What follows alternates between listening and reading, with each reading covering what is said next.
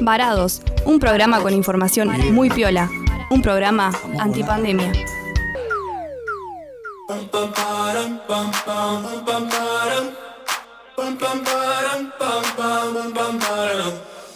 Oh my god, oh my god, these feelings just begun.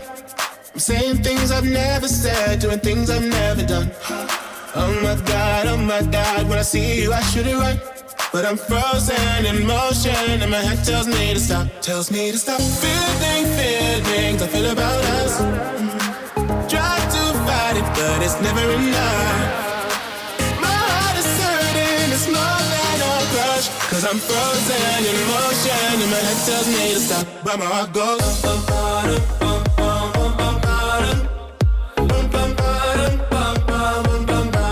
Cause my heart goes.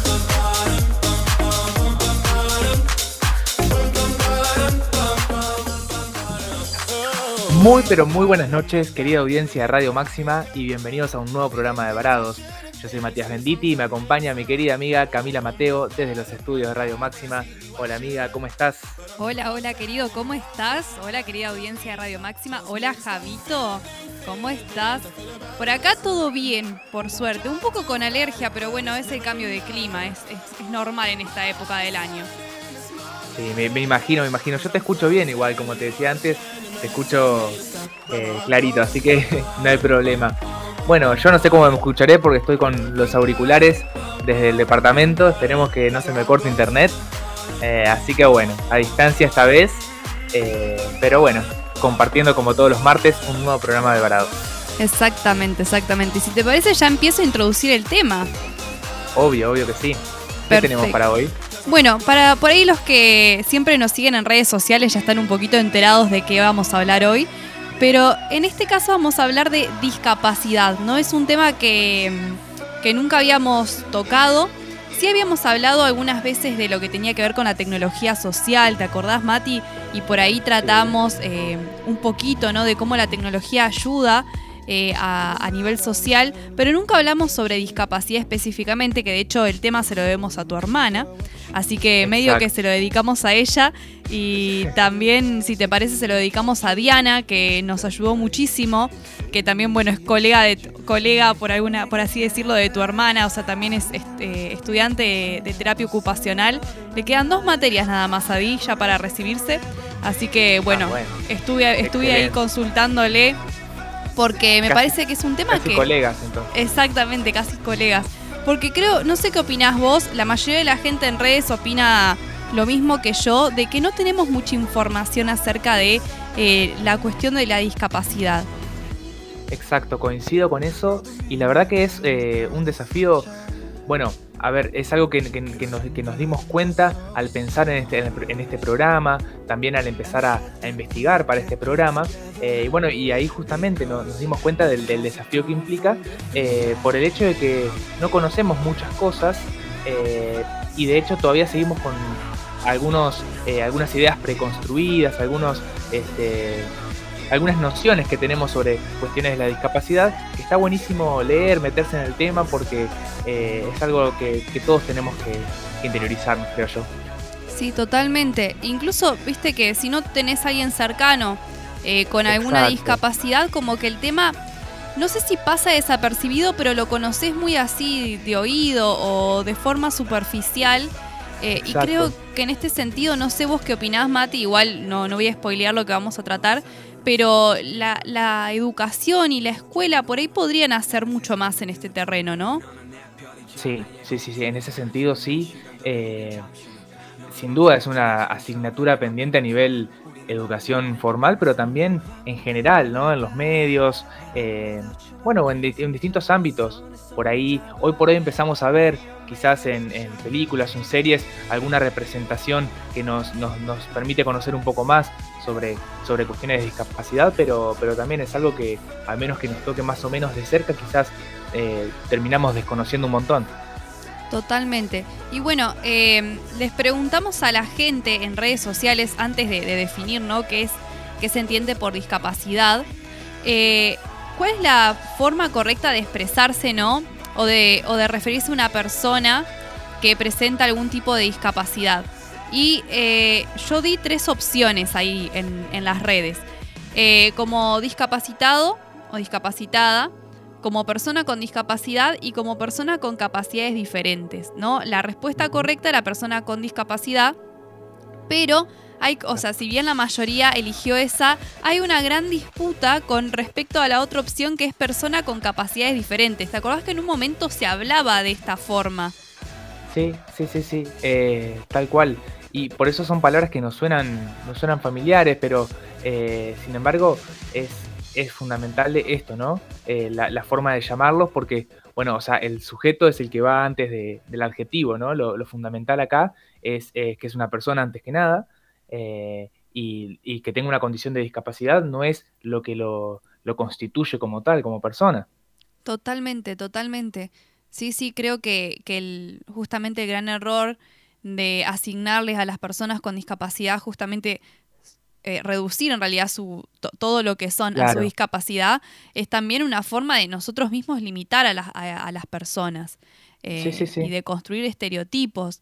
¿no? Es, muy, es muy interesante eh, esta cuestión. Y por ahí también en un momento, viste que, que bueno, no, no me voy a extender mucho porque se puede reflexionar un montón, porque justamente lo que intentamos es como de construir y desandar lo que se ha generado en torno a la discapacidad, es esto de por ahí son personas con eh, estas capacidades diferentes o especiales, ¿no? Como que mm, también de esta forma eh, muchas veces lo que se hace es como infantilizar a, las personas eh, y, como mm, no sé, colocarlas como de un lado donde se, los considera, no, no, sé si la palabra correcta es como, como si fuesen justamente como si no, no o sea, sí, como si no fuesen parte, digamos, de la sociedad, sino que constituyeran como una parte especial, ¿no? Eh, claro, medio paternalista esto. Sí, ligado a eso justamente, si querés me adelanto un poco, adelante, adelante. Creo, que, sí, creo, que está bueno como comentarlo ahora, eh, que bueno, justamente investigando sobre todo este tema, eh, encontramos que existen distintos modelos y enfoques desde donde se ha considerado la cuestión de la discapacidad, eh, y eso es un poco el legado de lo que fue lo consolidado en el siglo XX, que era el modelo médico o rehabilitador o individual de la discapacidad, que básicamente eh, se basaba en esta idea de que los problemas y dificultades de las personas con discapacidad tenían que ver directamente con su impedimento físico, sensorial o intelectual, no ligado al entorno social, ¿no? Y esto llevó un poco a que este, bueno, que se subestime también al centrarse en la discapacidad en sí, a que se subestime de alguna manera las aptitudes de las personas con discapacidad y, también podría decirse que llevó a que la sociedad tenga esta actitud paternalista o caritativa o de consideración especial a las personas con discapacidad y que, lleva, termina siendo una infantilización. Después esto fue superado por el modelo social en el ámbito de la discapacidad, que es eh, una perspectiva vigente en la actualidad y que está este, está en los documentos internacionales de derechos, eh, que justamente propone que las barreras o la, o, la, exclusión que hace la sociedad de una forma voluntaria o involuntaria, ¿no? Son esas, esas barreras las que en última instancia eh, definen quién tiene una discapacidad y quién no en una sociedad. Es decir, que bueno, si las personas sí podemos tener variaciones físicas, sensoriales, intelectuales, psicológicas que causan limitaciones funcionales, pero que estas eh, de por sí no deben llevar a la discapacidad, ¿no? Eh, o sea, existen estas diferencias que provocan limitaciones, pero por sí solas no son la causa eh, de, la, discapacidad o de la, exclusión de un individuo. Totalmente, sí, bueno, de hecho la concepción misma de discapacidad ha ido cambiando con, el paso de, los años y justamente eh, lo que se habla es que no es una concepción como que, va a quedar de alguna forma fija este tipo de noción que tenemos a la discapacidad, sino que, justamente va a ir mutando eh, y que esto que vos decís que excede como el ámbito personal, ¿no? Que, muchas veces se le atribuye a la persona, ahora se traslada más al contexto y a la posibilidad de desarrollo y de llevar una vida autónoma y de participar socialmente de esa persona, ¿no? Eh, y que además esto depende de las condiciones socioeconómicas en las que viva eh, y de justamente los, ajustes que, pueda llegar a, desarrollar en, ese sentido. en, torno a por ahí la definición que, encontramos y que dice que, es una, una, definición de discapacidad que, que pone como un antes y un después, porque pone foco en lo social, tiene que ver con que la discapacidad es una condición del ser humano, ¿no? que de forma por ahí general eh, abarca lo que tiene que ver con las deficiencias, las limitaciones de actividad y las restricciones de participación de una persona, ¿no? Eh, o sea, tiene que ver con todos, eh, por así decirlo, dificultades para desenvolverse o desarrollarse de forma autónoma en, un ambiente social, incluso para desarrollar actividades que le son importantes para sí mismos, ¿no? Eh, y cómo también esto nos hace pensar en cómo están diseñadas las sociedades, ¿no? Si las sociedades están eh, pensadas solo para, para personas consideradas entre comillas normales, ¿no? Muy entre comillas. Eh, ¿no? Y, no, no, se contemplan personas, por ejemplo, que puedan tener ciertas discapacidades, porque ponerle que todas las calles estuviesen señalizadas eh, con, digamos, con, braille o con otro tipo de dispositivos que ayudara a, las personas, por ejemplo, que tienen ceguera. Eh, sería como diferente la forma en la que ellos podrían manejarse en, la, vida y tendrían menos limitaciones que las que, las que normalmente enfrentan, ¿no? Exacto, el entorno social entonces vemos que es lo que determina en gran medida eh, una limitación, ¿no? Totalmente. Y existen diferentes tipos, dijiste vos, ¿no, Mati? Sí, o sea, como sabemos, obviamente, uno identifica eh, distintos tipos de discapacidad. Acá, bueno, aclaramos antes que nada que no somos eh, médicos ni terapistas, así que estas son las descripciones generales. Tuvimos sí un, mínimo asesoramiento ahí, por suerte, por parte de terapistas ocupacionales allegadas a Varados. Eh, pero bueno, básicamente identificamos la, discapacidad física o motora, que es cuando alguien tiene una limitación o una pérdida en su capacidad de movimiento, que puede ser algo de manera indefinida o temporal también, eh, por una cuestión que afecte a los huesos, articulaciones, músculos o incluso también al, área motriz del cerebro. Eh, después también hay algo que yo no sabía, que es cuando se habla de discapacidad orgánica o visceral, que es cuando una persona tiene un problema en el funcionamiento de alguno de sus órganos internos, que puede ser bueno por un problema congénito o, adquirido, y eso le impide llevar su vida diaria con normalidad. De vuelta aquí tenemos la cuestión de eh, la importancia de poder desarrollar eh, una vida plena, y como eso también es un condicionante. Después la discapacidad sensorial, que es cuando hay una limitación ligada a una deficiencia en alguno de los sentidos, que bueno, si bien existen alteraciones en todos los sentidos, las que más conocemos son la discapacidad visual y la auditiva, justamente. Em, y después, bueno, las discapacidades psíquicas, que tienen que ver con funciones de la mente y del sistema cognitivo, donde está la discapacidad intelectual, que es, eh, la identificamos justamente con las limitaciones significativas en el funcionamiento intelectual. Eh, y bueno, todas estas categorías encontramos justamente investigando un montón de definiciones distintas, eh, también lugares donde se clasificaban quizás tres o cuatro o cinco tipos de discapacidad. Eh, es todo un debate que nos excede realmente, pero es importante investigar y está bueno buscarlo porque estar al tanto de estas cosas también nos ayuda a acercarnos y siempre acercarnos a estos temas nos lleva también a romper un poco mitos o desconocimientos que teníamos sobre estas cuestiones. Totalmente, totalmente. Incluso investigando, ¿no? Porque es un, tema súper amplio. Eh, también las diferentes causas por las cuales, cuales, se puede tener una discapacidad, ¿no? Y acá me, llamó la atención y es interesante la cuestión de las causas sociales eh, y contextuales, como se las llama, que también tiene, puede tener que ver con las guerras y los conflictos armados, es verdad. Mucha gente, digamos, eh, ha quedado con algún tipo de discapacidad producto de, guerras eh, y de conflictos armados, eh, también accidentes laborales o maltratos, accidentes de tráfico. es decir, por ahí unas algunas veces asociamos la discapacidad como con algo con lo que, entre comillas, se nace, ¿no? Y esto no, o sea, nosotros con Mati hablábamos de que, o sea, cualquiera, cualquier persona puede en algún momento ser una persona que tenga una discapacidad.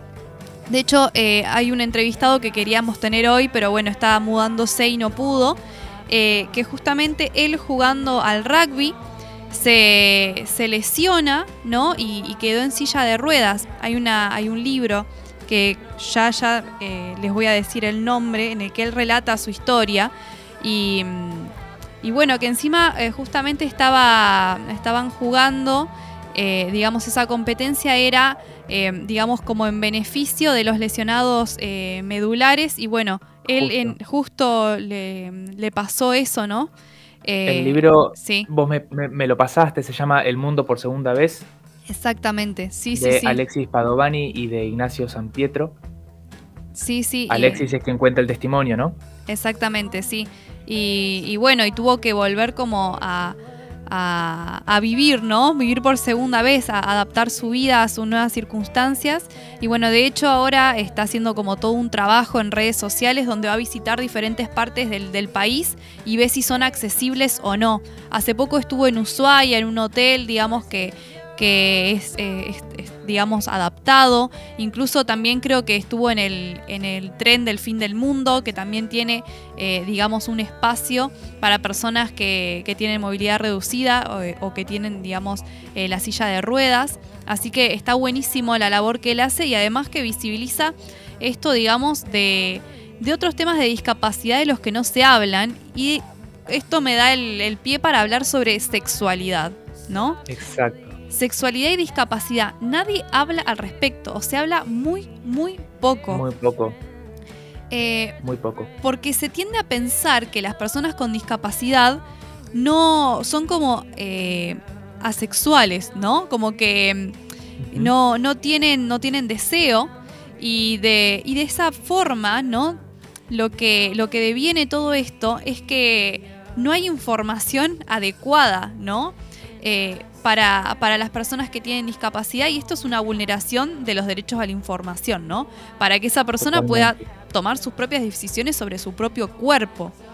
Eh, y es muy de por sí está ligado, sí. perdón, de por sí está ligado justamente eh, a la necesidad de una educación sexual integral eh, para todos quienes tienen alguna discapacidad o no. tiene que ver con eso, ¿no? Con el acceso a la información para, para vivir sus derechos nuestros derechos. Totalmente, totalmente. Y bueno, como, como te digo, o sea, este es un, es un derecho que, tienen, que tenemos todas las personas, pero que eh, justamente, imagínate, si ya es bastante deficiente eh, la, digamos, la educación que nos dan, eh, ni, ni, hablar que no contempla, creo, la cuestión de la educación sexual, la cuestión de la discapacidad, ¿no? Y es muy interesante porque vos, Mati, encontraste unas sillas eh, digamos, que ayudan para, tener las prácticas sexuales, que está buenísima. Está muy bien eso. Está muy bueno. Eh, el Instagram es Alas Desarrollos. Em, si no me equivoco, sí, ya te digo, ya te lo corroboro. Sí, sí, sí, creo que sí, que, que es... Alas Desarrollos 1 es el Instagram, tiene un número 1, que justamente desarrollan productos para personas con movilidad reducida, entre ellos la silla Arrow, que es una silla que facilita justamente eh, distintos tipos de prácticas sexuales para personas con movilidad reducida. Está muy bueno porque en su Instagram tienen un contenido muy, muy bueno justamente, valga la redundancia, todas eh, las descripciones de las sillas, eh, de los distintos usos, las ilustraciones eh, y bueno, y testimonios también de, personas que, les ha ayudado un montón. Y que justamente tiene que ver con esto, con visibilizar también, no solo que esté disponible y accesible este, este tipo de productos, sino con para, para, otras personas, quizás como nosotros enterarnos que está esto y que nos ayude a a que esté mucho más visibilizado y tener mucho más presente estas cuestiones y la dimensión de la sexualidad en la discapacidad. Totalmente, sí, sí. Además, eh, también pensá que el, poder acceder a buena información sobre cómo, digamos, decidir sobre tu cuerpo, sobre las funcionalidades, etcétera, también previene eh, embarazos no deseados, ¿no? Eh, bueno, un montón de cosas que, que son derechos, básicamente, ¿no? que la persona puede decidir de forma autónoma, sin discriminación, si tener o no tener hijos, cuántos tener, cada cuánto tiempo, con quién. Bueno, parecen cosas que son eh, tontas, pero al, pensar en justamente las personas que tienen discapacidad y que se los, se los infantiliza, incluso muchas veces eh, se les, no sé si se les niega, pero como que se ignora que puedan llegar a tener de, digamos, deseo sexual y, necesidad de, estar, digamos, con otra persona, justamente eh, se las está alejando de, toda esta información y justamente de poder llegar a tomar decisiones sobre qué quiere y qué desea hacer con su cuerpo. Así que nada, queríamos traer este tema que no es muy tocado eh, a menudo. Y otro, y ya te, cedo todo el micrófono para ti, mi querido Mati, es el tema del trabajo, ¿no? Que muchas veces, o sea, lo que persiste son políticas de empleo pasivas, como se habla, que tiene que ver con los subsidios como única opción económica, ¿no? Para las personas con discapacidad. Y esto muchas veces conduce a la, a la inactividad y a la dependencia. Ojo, acá no estamos diciendo que esté mal que haya obviamente subsidios para personas con discapacidad, pero que es como la única política que se toma en cuenta, ¿no? Eh, no, se, no se contempla, digamos, eh, la existencia de trabajos para personas con discapacidad. Y de hecho, eh, justamente la tasa de actividad de las personas con discapacidad es muy baja, el 35%, mientras que digamos el 65% que tiene edad laboral eh, digamos, para, poder trabajar, no tiene empleo y tampoco lo busca, ¿no? Eh, y esto justamente también, eh, o sea, sigue reforzando de alguna forma esta definición bastante paternalista, ¿no? Infantilizante de las personas, donde la, persona no, no puede, digamos, tener total autonomía de su vida, ¿no? Porque sabemos que la autonomía también viene con la autonomía económica una vez que sos adulto. Entonces es muy interesante prestarle atención a esto y que también justamente eh, la realización de un trabajo tiene que ver con, la identidad de uno, con poder este, desarrollarnos en, aspectos que, bueno, que se vuelven constitutivos de nosotros, sentirnos realizados en un trabajo y demás. Es una de las dimensiones de la autonomía, eh, independencia económica, pero también de la identidad. Totalmente, totalmente. Em, bueno, y yo para, para cerrar quería traer un dato porque vos habías comentado en un momento eh, antes con respecto a las causas, a las distintas causas que a veces eh, es como que conocemos quizá por obviedad entre comillas, pero nos olvidamos que son las realidades distintas que se viven en distintos lugares del mundo. Eh, y puntualmente con la cuestión de la discapacidad está la cuestión de las zonas de guerra, ¿no?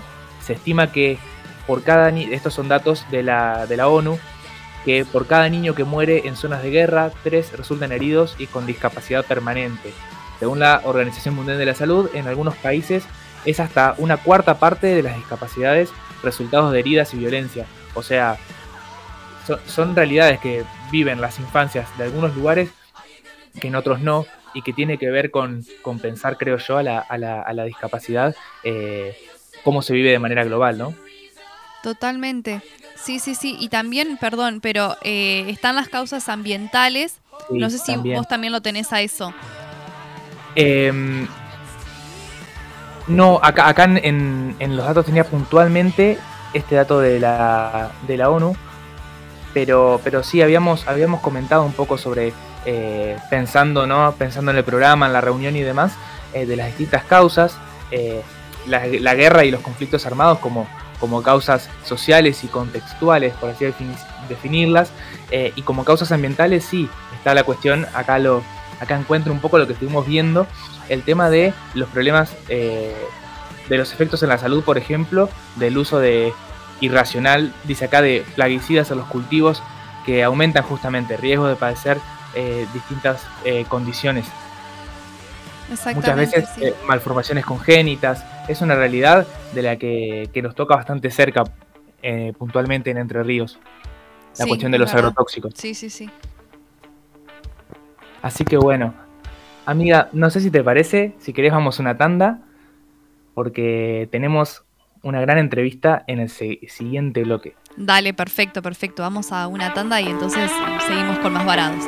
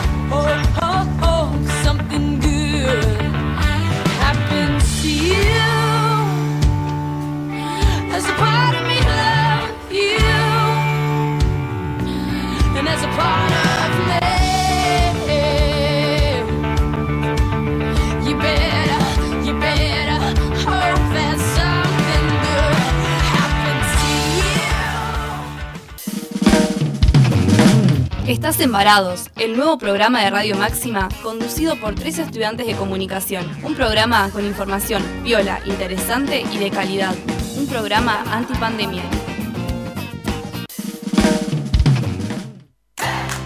Come sano y saludable. Dietética Dulcerial es tu lugar. Buenos precios, calidad, asesoramiento y variedad de opciones para vos. Productos para celíacos, diabéticos, productos importados, cosmética natural y mucho más.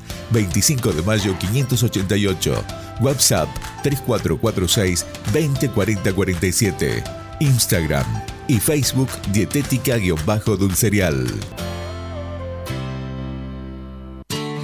Cultural Inglesa. Inglés para todos los niveles. Excelencia en preparación de exámenes internacionales. Calidad educativa. Directora Estela Friedman de Isaac. Bolívar 839. Teléfono 433616. Gualeguaychú. Cultural Inglesa. Fiambrería La Faustina. Siempre tiene promos para vos. Fiambrería La Faustina. Montevideo 38, casi 25 de mayo. Todas las tarjetas. Comunicate al 3446 378045 y arma tu pedido. Horario de 9.30 a 13.30 horas y de 17.30 a 22 horas. El Decano Buffet te invita a probar sus pizzas y empanadas, pastas, sándwiches y viandas. De lunes a viernes de 7.30 a 14 horas y de lunes a lunes de 17 a 0 horas. En Alcina 90. Delivery al 3446 22 27 15. Próximamente Cafetería. El Decano Buffet. Te esperamos. Si te reunís este fin de semana a comer una picada con amigos, ¿qué, sabores, es tu mejor, opción? Distribuidora oficial ¿Qué tapas? Las tapas más grandes. Ventas por mayor y menor. ¿Qué sabores? ¿Qué sabores? Bozano 665. WhatsApp 3446 623774 o 3446 585247. Facebook ¿Qué sabores distribuciones? Taller Adriel, taller de chapa y pintura. Todo para el automotor, cabina de pintura. Contacto teléfono 03446 442 451 03446 544015 Taller Adriel Gervasio Méndez 2321 Gualeguaychú Entre Ríos Veterinaria Avenida. El lugar para tus mascotas desde hace 45 años. Atención clínica veterinaria para pequeños animales y exóticos. Servicio de peluquería canina. Además, variedad en productos para tus mascotas. Veterinaria Avenida. No dudes en consultarnos. Llámanos 426406, San Martín 1099. Estás embarados. El nuevo programa de Radio Máxima, conducido por tres estudiantes de comunicación. Programa con información viola, interesante y de calidad. Un programa antipandemia. Antipandemia.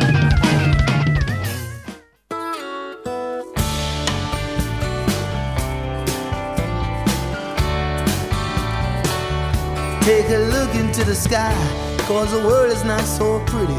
Free myself from worries so I can see it's just a beautiful day. Just a beautiful day. You could be sad, but rather you not be. Bueno, seguimos embarados en el segundo bloque. Estamos hablando sobre discapacidad. Y antes de entrar en, en este bloque de entrevista, tenemos algo para vender, ¿no, Mati? Exactamente, tenemos la dietética Punto Saludable, que es nuestra recomendación, como todos los martes. Les recomendamos pasar por ahí, por San Martín 938, y ahí encuentran una gran variedad de productos aptos veganos, aptos celíacos, eh, y sobre todo algo que nos parece muy interesante y que está muy bueno, aceite de cannabis, marca ICANN, al 70% de CBD. Y con este tipo de aceite tienen de hecho un 20% de descuento si mencionan que van de la promo escuchada en Varados. Y otra cosa está buenísima es que los estudiantes de WADER tienen un descuento del 5% presentando su carnet o libreta. Así que bueno, pásense por dietética.saludable San Martín 938. ¿Entre qué calles me recordás, Mati? entre calle España y Alberdi. Perfecto, perfecto. Además, Nico es un genio y los va a atender con toda la buena onda. Acuérdense que ahí están las barritas que le gustan a Javito, que están si buenísimas. Un regalo, Ajá. Si alguien quiere traerle un regalo a Javito, pasen por Punto Saludable y le compran las barritas ahí de, de cacao, eh, que están muy buenas y además, eh, nada, eh, son muy, muy saludables. De todo, de todo. Y yo compré burrito el otro día. Así que para el mate debe haber en mi casa todavía. Le dejé ahí a, a mamá que le gusta. Es verdad, compraste un montón de, de burrito la vez pasada. Un montón de burritos. Y bueno, yo, yo le compré a mi, a mi mamá como unas, unas barritas también, porque estaba, está haciendo todavía el desafío detox, ese que no puede comer eh, un montón de cosas, entonces esas barritas sí le encantaron. Y, bueno, eh, ya estamos en comunicación con eh, Cecilia Fachelo, que pertenece justamente a, esta organización que se habla de autismo, ¿no? De, de, padres de TEA, y está justamente con nosotros para hablar sobre autismo. Hola Cecilia, ¿cómo estás? Muchas gracias por, por llamarme. No, para poder hablar de autismo. Muchas gracias a vos, Cecilia. Hola Cecilia, ¿cómo estás? Matías te saluda. Hola. Muchas gracias por estar. Hola Matías. Bueno, Ceci, eh, queríamos por ahí empezar a hablar eh, en relación al autismo, de si podés explicarnos a nosotros y a la audiencia en general eh, qué es el autismo, qué se entiende por autismo. Dale, mira, em, yo soy una mamá, ¿viste? Así que muchos términos y muchas especificaciones técnicas no tengo, pero más o menos el autismo es es una, condición de la persona cuando nace, que eh, es un, tiene un origen neurobiológico. Todavía no se sabe bien por qué, pero afecta eh, el sistema nervioso y el funcionamiento cerebral y hace que eh, se afecten las áreas de la comunicación e interacción social, y eh, la flexibilización del pensamiento de la persona y de la conducta de la persona. Eh, o sea, em, eso hace esa condición que tiene la, persona cuando nace, si no es tratado, después es que se transforma en un trastorno, porque lo afecta tanto, afecta tanto a la persona, para poder entender a los demás que, y a sí mismo que, es realmente un trastorno. Cecilia, no, se, sí. Sí. ¿Se escucha? Ah, sí. Eh, no, se, entiende, se entiende muy claro y está muy bueno eh, escucharlo así con palabras em, que, podemos entender. Por ahí uno escucha a veces definiciones mucho más este, eh, complejas con su especificidad y, quizás no, no, alcanza y no se entiende nada. sí es cierto. Es, así, em, todavía no se sabe bien eh, qué lo origina viste en un primer momento hace muchos años se pensaba que era porque la mamá no tenía una buena relación con su hijo y eso se ha descartado totalmente, pero en la Argentina y en algunos países en, algunas, en algunos ambientes, inclusive médicos, todavía lo piensan, todavía piensan que es así. Y es totalmente demostrado eso que nada que ver. está bueno, está bueno, está bueno saberlo eh, y también eh, tener presente ese aporte. Eh, queríamos preguntarte si, nos podías contar cuáles son en general las principales dificultades que, enfrenta una persona con autismo? Bueno, mira, em, en un principio eh, la persona más o menos a los 18 meses o inclusive antes, eh, uno a veces los padres eh, pensamos, em, es sordo mi hijo, porque no, no, no, no, te, no, te, no te contesta, no te, no te presta atención cuando eh, vos lo llamás, inclusive por tu nombre, por su nombre, vos pues, sabés muy bien que el, bebé sabe su nombre, pero como que se dice que está en otra, que está en su mundo, pero no, eh, no están en su mundo. Ellos están en nuestro mundo, pero todavía no han aprendido la forma de poder comunicarse y relacionarse con los demás. Entonces, eh, por ejemplo, eh, no te prestan atención porque son tantos los sonidos, los ruidos que escuchan todos a la vez. Ellos como que no tienen, nosotros, las personas vamos a decir, normales, que nos creemos normales, eh, como que tenemos un filtro y podemos, por ejemplo, yo ahora estoy escuchándote a vos, nada más, pero si estuviera prendida la radio, si pasa un auto, si el perro ladra, si el vecino de frente grita, o sea, yo sé qué escuchar y qué no. Bueno, las personas con autismo no tienen ese filtro, escuchan todo con el mismo sonido a la vez. Entonces es un barullo tan grande dentro de sus cabecitas que tienen, se llama hipersensibilidad eh, eh, sensorial, o sea, tienen una sensibilidad terrible a todo, a los sonidos, a los gustos, al olfato, a lo visual, por ejemplo. Por eso eh, también decimos de no a la pirotecnia, porque los estruendos los los descolocan tanto, les hacen tanto, tanto daño que eh, hay veces que hay que internarlos de tanto que los afectan. Entonces, eso es una de las cosas, la hipersensibilidad a todo lo que los rodea. Eh, no miran muchas veces a las personas cuando uno les habla, no te miran a la cara. Eh, no les cuesta muchísimo eh, entender al otro, no, no, alcanzan a entender, por ejemplo, eh, si vos te sonreís, si pones una cara seria, si estás enojado, eh, no saben leer las facciones en, en la cara de los demás, o los gestos, por ejemplo, o el doble sentido, eh, estoy hablando de chicos, eh, grandes, de todas las personas con autismo, no estoy generalizando, ¿viste? Sí, sí, sí, claro.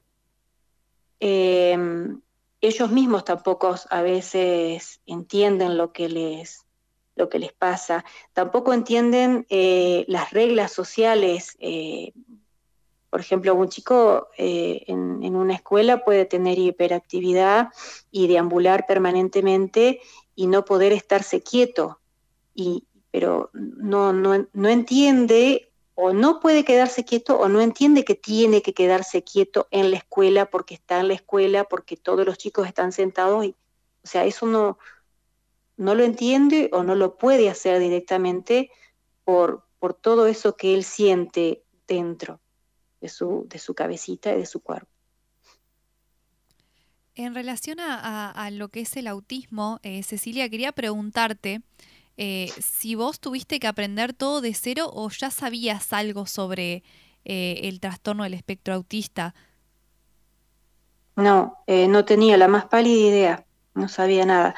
había visto de, de, chica una película y yo dije, ah, mira qué interesante, pero no, no, no, no tenía ni idea de lo que era.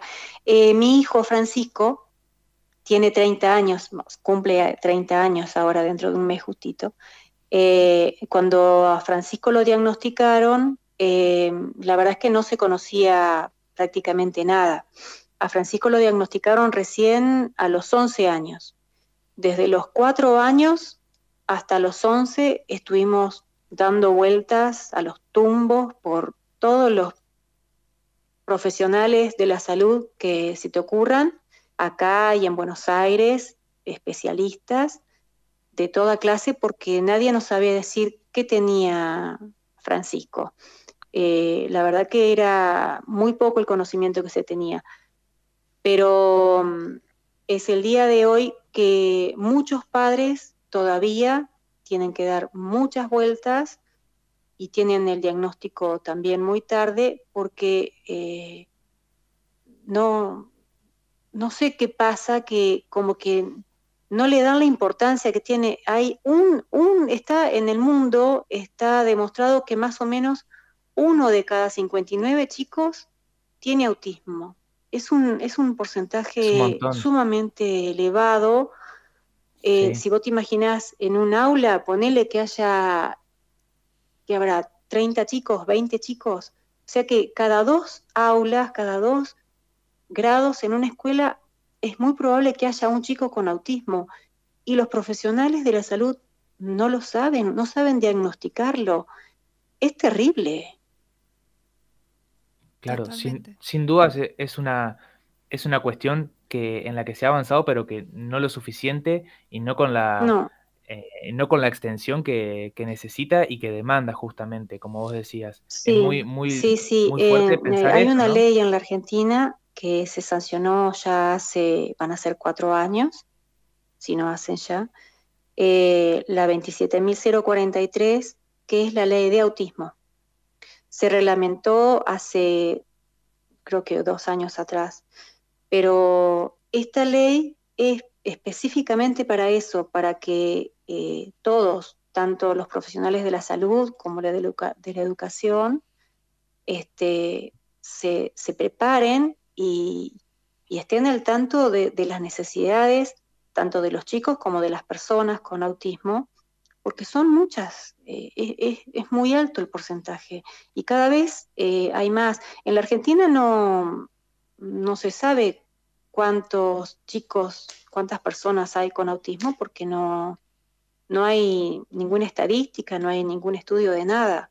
Bueno, esta ley eh, eh, eh, ve eso para que se hagan esos estudios y más que nada para poder diagnosticarlos en tiempo y forma. a los 18 meses ya se puede diagnosticar para poder tener las terapias que necesitan los chicos con autismo si son tratados profesionalmente por por personas que, eh, que están preparadas para poder ayudar a los chicos con autismo, eh, la verdad que avanzan muchísimo, porque el autismo eh, no es una enfermedad, ¿no es cierto? Eso nos ponemos de acuerdo que está demostrado que no es una enfermedad, es una condición que se transforma en un trastorno, que llega a ser un trastorno realmente y trastorna a la familia, a la sociedad, a todo el grupo que, acompaña a esa persona.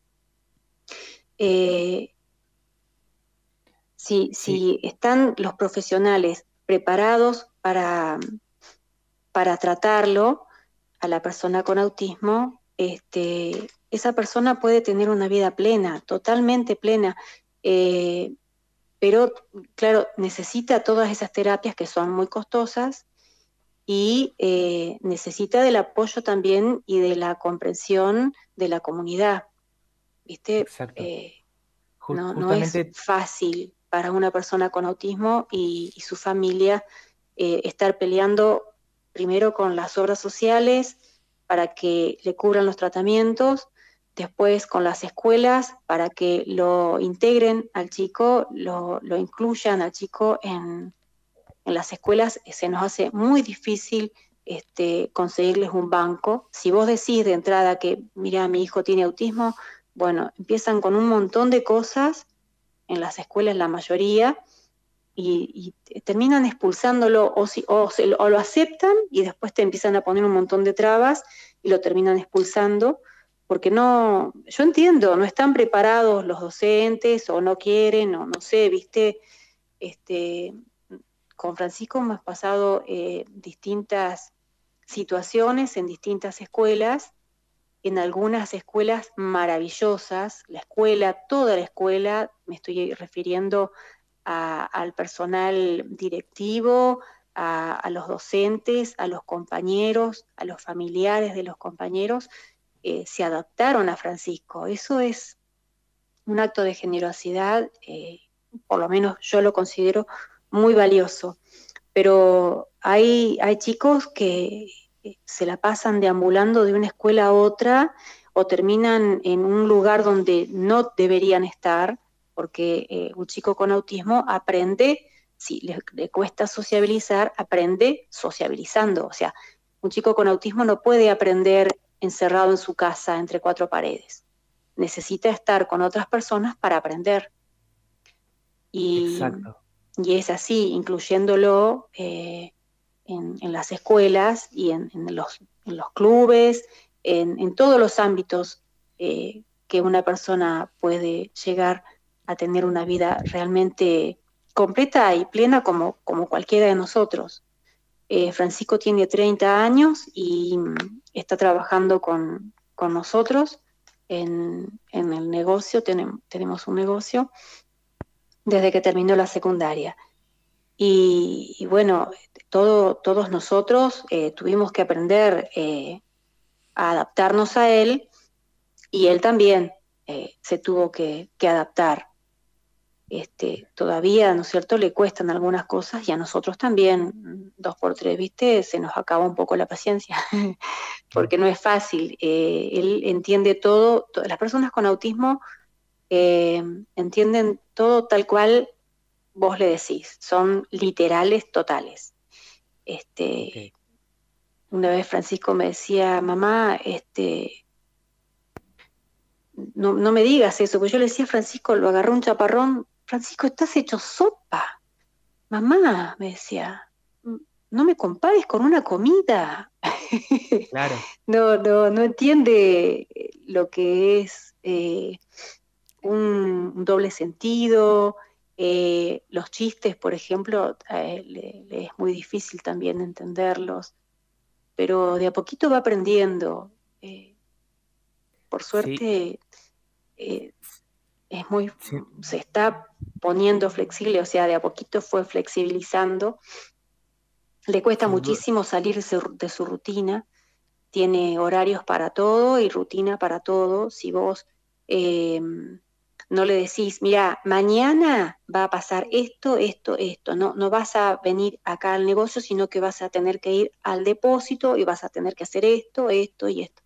Explicarle tal cual lo que va a pasar, porque si vos de buenas a primera le decís, en este momento ya eh, le cambias todo lo que iba a hacer, lo que él tenía programado que iba a hacer, eso lo desestabiliza muchísimo y lo pone re nervioso o, inclusive se puede poner agresiva a una persona con autismo si, si vos eh, lo sacás de su rutina, eh, si vos le anticipás lo que va a pasar, esto va para, para todas las personas con autismo. Eh, que a veces en las escuelas no saben qué es lo que pasa. Eh, si vos a un chico con autismo le decís qué es lo que va a pasar mañana, dentro de una hora, o eh, si vos le explicás bien, la persona, la mayoría de las personas con autismo aceptan los cambios, pero primero tenés que prepararlo, explicarle lo que va a pasar.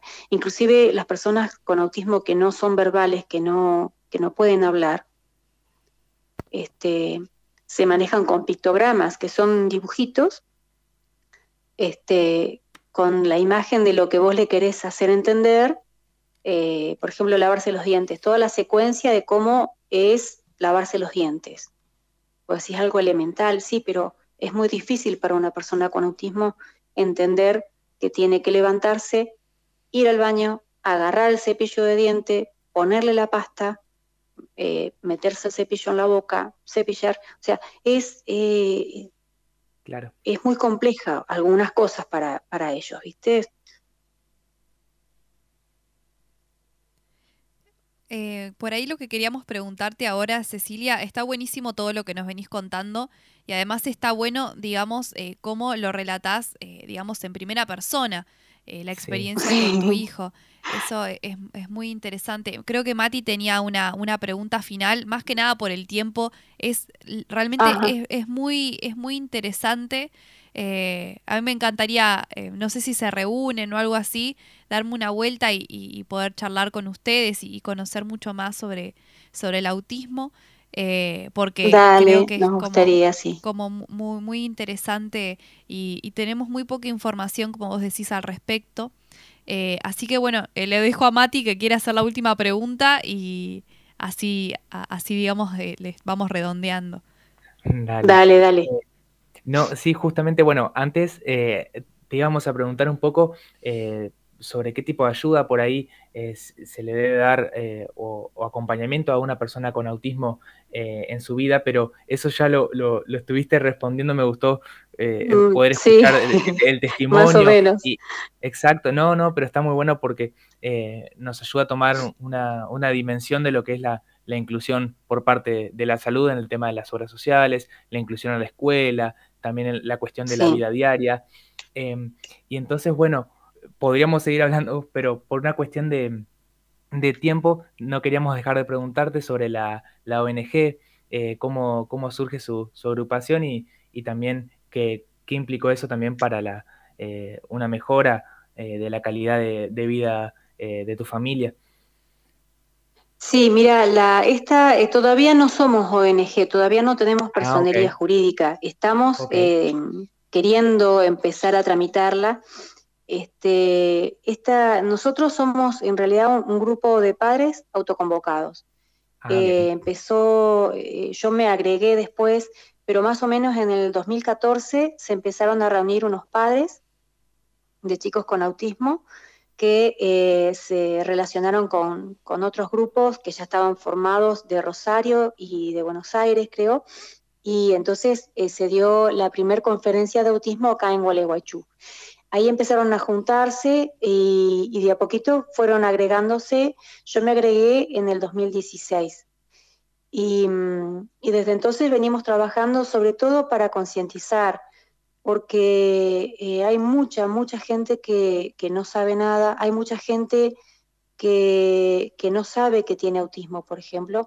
Em, nosotros formamos parte de una red nacional eh, o sea, eh, en, toda la Argentina hay grupos de padres de chicos con autismo.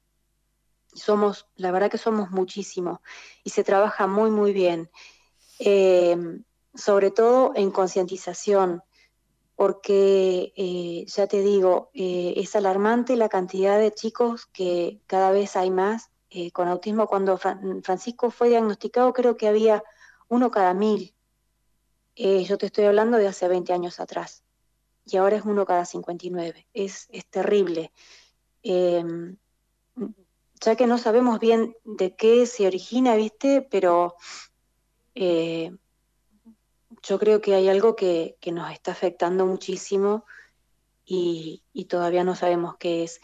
Nosotros como grupo de padres eh, tenemos un grupo de WhatsApp que nos conectamos permanentemente, siempre estamos este, relacionándonos y apoyándonos, sobre todo porque como las, la mayoría de las obras sociales eh, no cubre los, las terapias o para sacar el certificado ¿viste? De, discapacidad, eh, a veces es complicado. Bueno, nos apoyamos un montón en situaciones que los padres por, por ahí no sabemos para dónde agarrar cuando nuestros hijos tienen un ataque.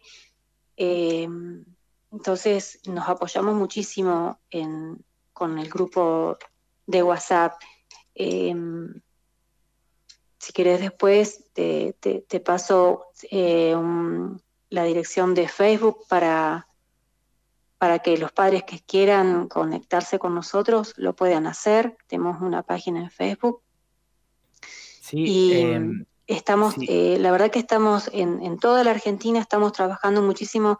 Ahora teníamos ganas de hacer este sábado eh, una concientización para que realmente se aplique la ley de autismo, porque ya te digo, no hay detección temprana, eh, no hay nada, no hay obras sociales, ni con obra social ni sin obra social, los chicos no tienen tratamiento eh, y los, ya te digo, los tratamientos son carísimos y no una familia eh, no, no, puede afrontar con, el gasto que es eh, pagarle todas las terapias que corresponden a, un chico para poder este, ayudarlo con, los tratamientos. Totalmente, que además hacen la diferencia para que la persona después pueda llevar una, una vida plena. Así que. Exactamente Así que te agradecemos muchísimo, Cecilia. Eh, perdona que nos, quedamos sin tiempo, pero ya estaremos conversando en algún otro momento y como te digo, yo eh, me interesa mucho y me interesaría después eh, acercarme a ustedes y, que me cuenten un poquito más. Así que Dale. muchísimas gracias. La página nuestra es TGD Padres TEA Gualeguayú. no te lo dije, es TGD, es Trastorno General del Desarrollo TEA es trastorno espectro autista. Em, es medio complicado, el, unas siglas medias raras, pero es así como, como se lo ha eh, llamado siempre y bueno, ese es el nombre de, nuestra asociación.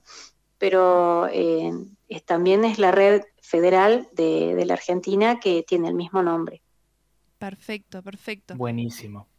Bueno, Cecilia, muchísimas gracias. Yo también te, agradezco eh, por haber, eh, haberte copado la entrevista, por eh, tu testimonio también. y la verdad que, bueno, terminamos el programa sabiendo, sabiendo un poco más sobre el tema y está buenísimo también que, que otros puedan conocer también.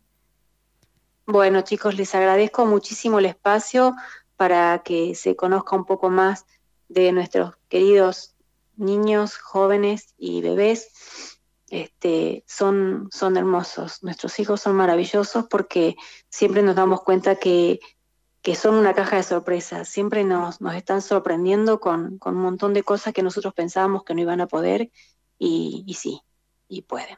Nunca se les puede poner un techo al chico con, autismo porque eh, al ser un trastorno pueden ir modificando y modificando y, llegar a ser este, que ni, cuenta te das. Eh, que, alguna vez tuvo alguna, algún trastorno. Está, está muy bueno, la verdad, poder trabajar con ellos porque son muchas satisfacciones. Bueno, muchísimas gracias Cecilia nuevamente y, bueno, después va, a quedar este, eh, esta entrevista guardada en el, en el Facebook y después en Spotify, así que si la querés eh, después compartir con, tu gente y con tu familia eh, y difundirla también para ustedes, para Hablemos de Autismo, eh, obviamente a disposición. Así que bueno, muchísimas, muchísimas gracias. gracias. Gracias, Cecilia. Un abrazo. Gracias, gracias chicos. Hasta luego.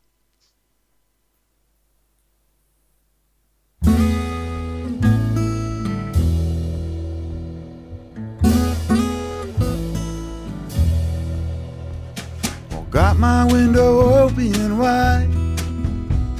I got my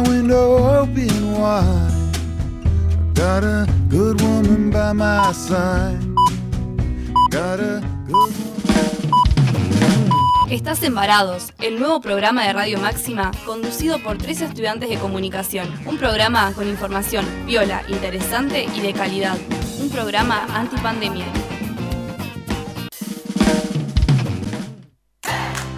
Come sano y saludable. Dietética Dulcerial es tu lugar. Buenos precios, calidad, asesoramiento y variedad de opciones para vos. Productos para celíacos, diabéticos, productos importados, cosmética natural y mucho más. 25 de mayo 588. WhatsApp 3446 204047. Instagram y Facebook Dietética-Dulcerial. Cultural Inglesa. Inglés para todos los niveles. Excelencia en preparación de exámenes internacionales. Calidad educativa. Directora Estela Friedman de Isaac. Bolívar 839. Teléfono 433616. Gualeguaychú. Cultural Inglesa.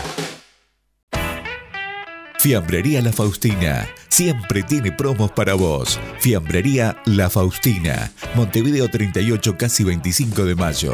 Todas las tarjetas. Comunicate al 3446 378045 y arma tu pedido. Horario de 9.30 a 13.30 horas y de 17.30 a 22 horas.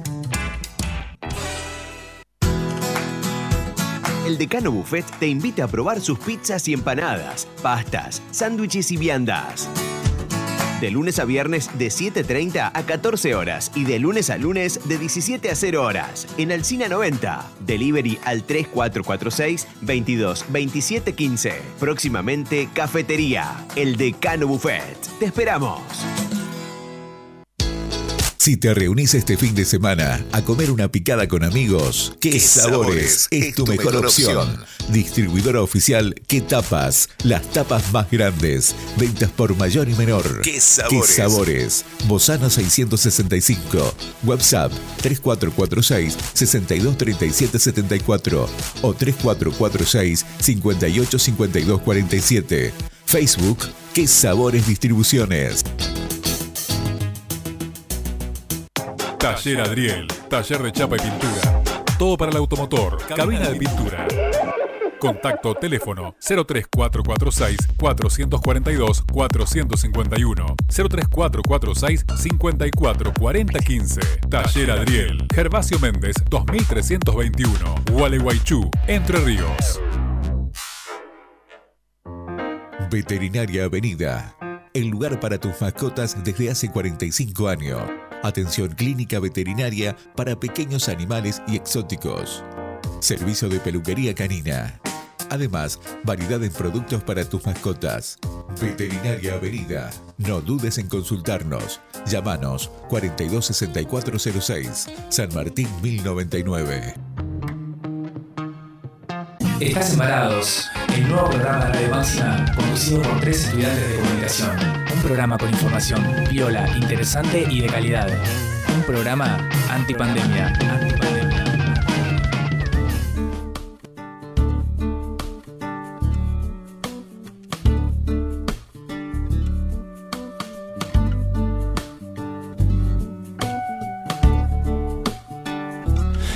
Seguimos embarados, terminando nuestro programa donde decidimos hablar sobre discapacidad. Estuvimos eh, haciendo un poco un recorrido en el primer bloque sobre qué se entiende por discapacidad, de los distintos modelos desde los cuales se lo ha visto, eh, ciertos prejuicios y desconocimientos que tenemos también en torno eh, a los distintos tipos de discapacidad. Y tuvimos recién hace un ratito, en el segundo bloque, a Cecilia Fachelo de la ONG, de la organización, el grupo de padres Hablemos de Autismo.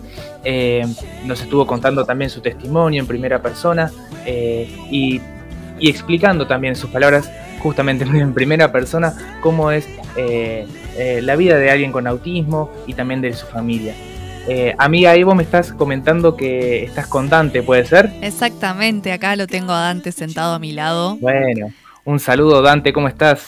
Hola, ¿cómo están? ¿Cómo andan? Muy bien, un gusto de estar acá con ustedes. Todo bien, todo bien. ¡Qué sorpresa! Sí, sí, lo, invité, o sea, ahora tenemos una reunión con Dante, pero lo invité Ah, ¿por bueno. qué? Porque tenemos nuestra querida sección, Mati. ¿Querés que.? Porque tenemos que ir a full es. ya con nuestra sesión. Obviamente, obviamente estamos pasaditos con el tiempo, pero no podemos dejar nuestra sección de bonus track. Amazing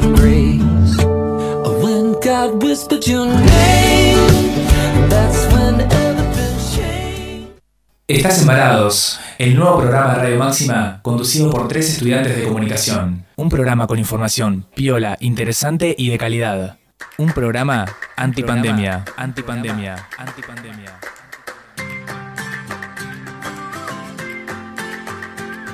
Bueno, mi querido amigo, vamos rapidito con, con las recomendaciones de este bonus. No sé vos qué trajiste para esta ocasión. Dale, dale. Bueno, no, yo quería eh, comentar, hay muchas películas muy interesantes que tocan el tema de discapacidad. Eh, una en particular, eh, que no sé si me gustó más que la, original o no, no sé si- ustedes cuáles vieron, pero bueno, eh, la película original que es Amigos Intocables de 2011, eh, está la versión argentina que es Inseparables, con Rodrigo de la Serna y Oscar Martínez, que cuenta esta historia de un empresario que eh, con mucho dinero, muy adinerado, que sufre un accidente y queda tetrapléjico. eh, y bueno, está buscando un, asi- un asistente terapéutico justamente que lo pueda ayudar.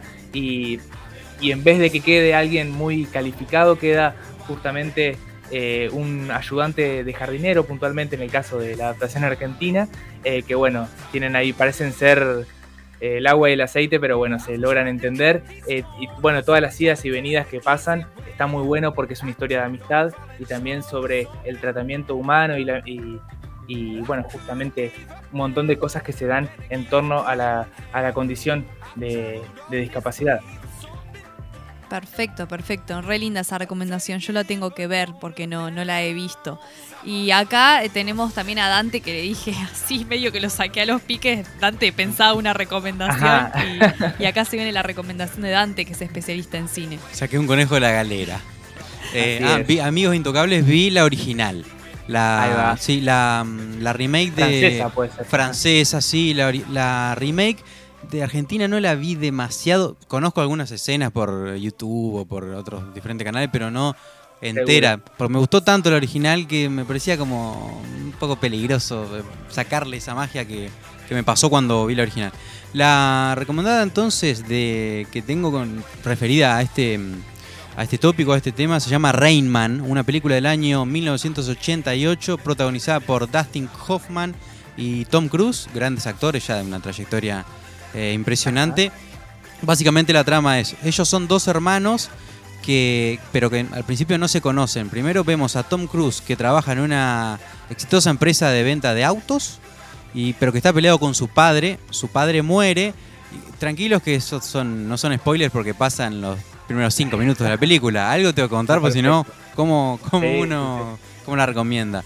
Bueno, muere el padre, entonces él quiere acceder, por supuesto, a una herencia cuantiosa, ¿no? Que, tiene, que tiene el padre. Le dice, no, pero lo que pasa que es también le corresponde a tu hermano.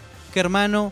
No conozco ningún hermano. Entonces eh, se trata de un, de un hombre que es autista y que está internado en un instituto psiquiátrico. Entonces él va a, intentar, eh, no sé, entre convencerlo, imagi- imagínense con, con sufriendo algunas dificultades para intentar eh, relacionarse con él eh, de alguna manera para, para engañarlo, para, para que le ceda su parte de, de la herencia, ¿no? Y, y bueno, esto es el comienzo, pero es una película muy linda que ha ganado varios premios Oscar en, en aquella ceremonia. Por ejemplo, el mejor actor lo ganó Dustin Hoffman ese año, mejor película, mejor guion y dirección.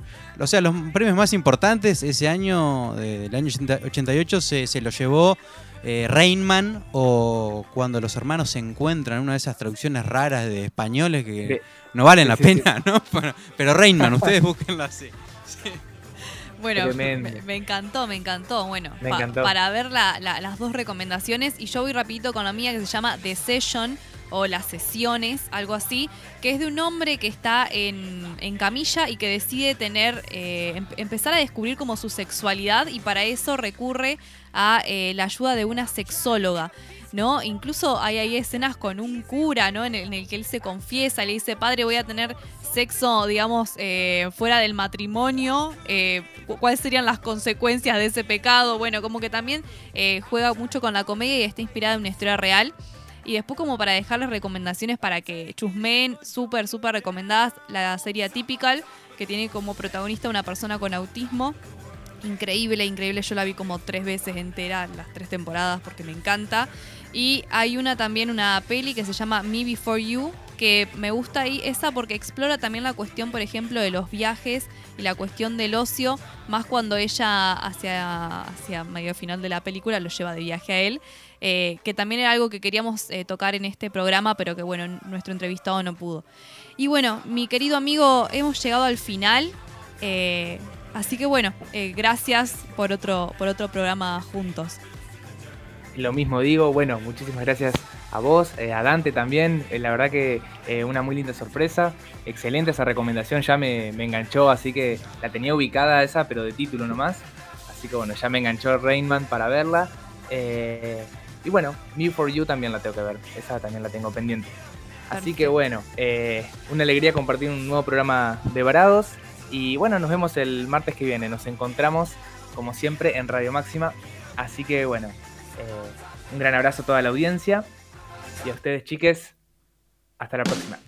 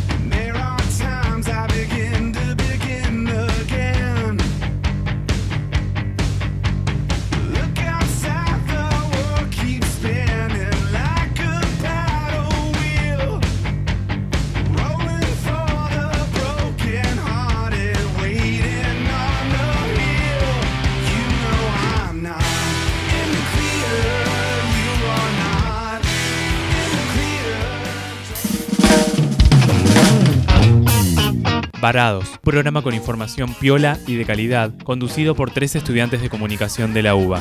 Redes sociales, ecología, feminismo, libros, series y mucho contenido interesante de actualidad. Escuchalo por la 94.5 y también disponible en Spotify. Varados.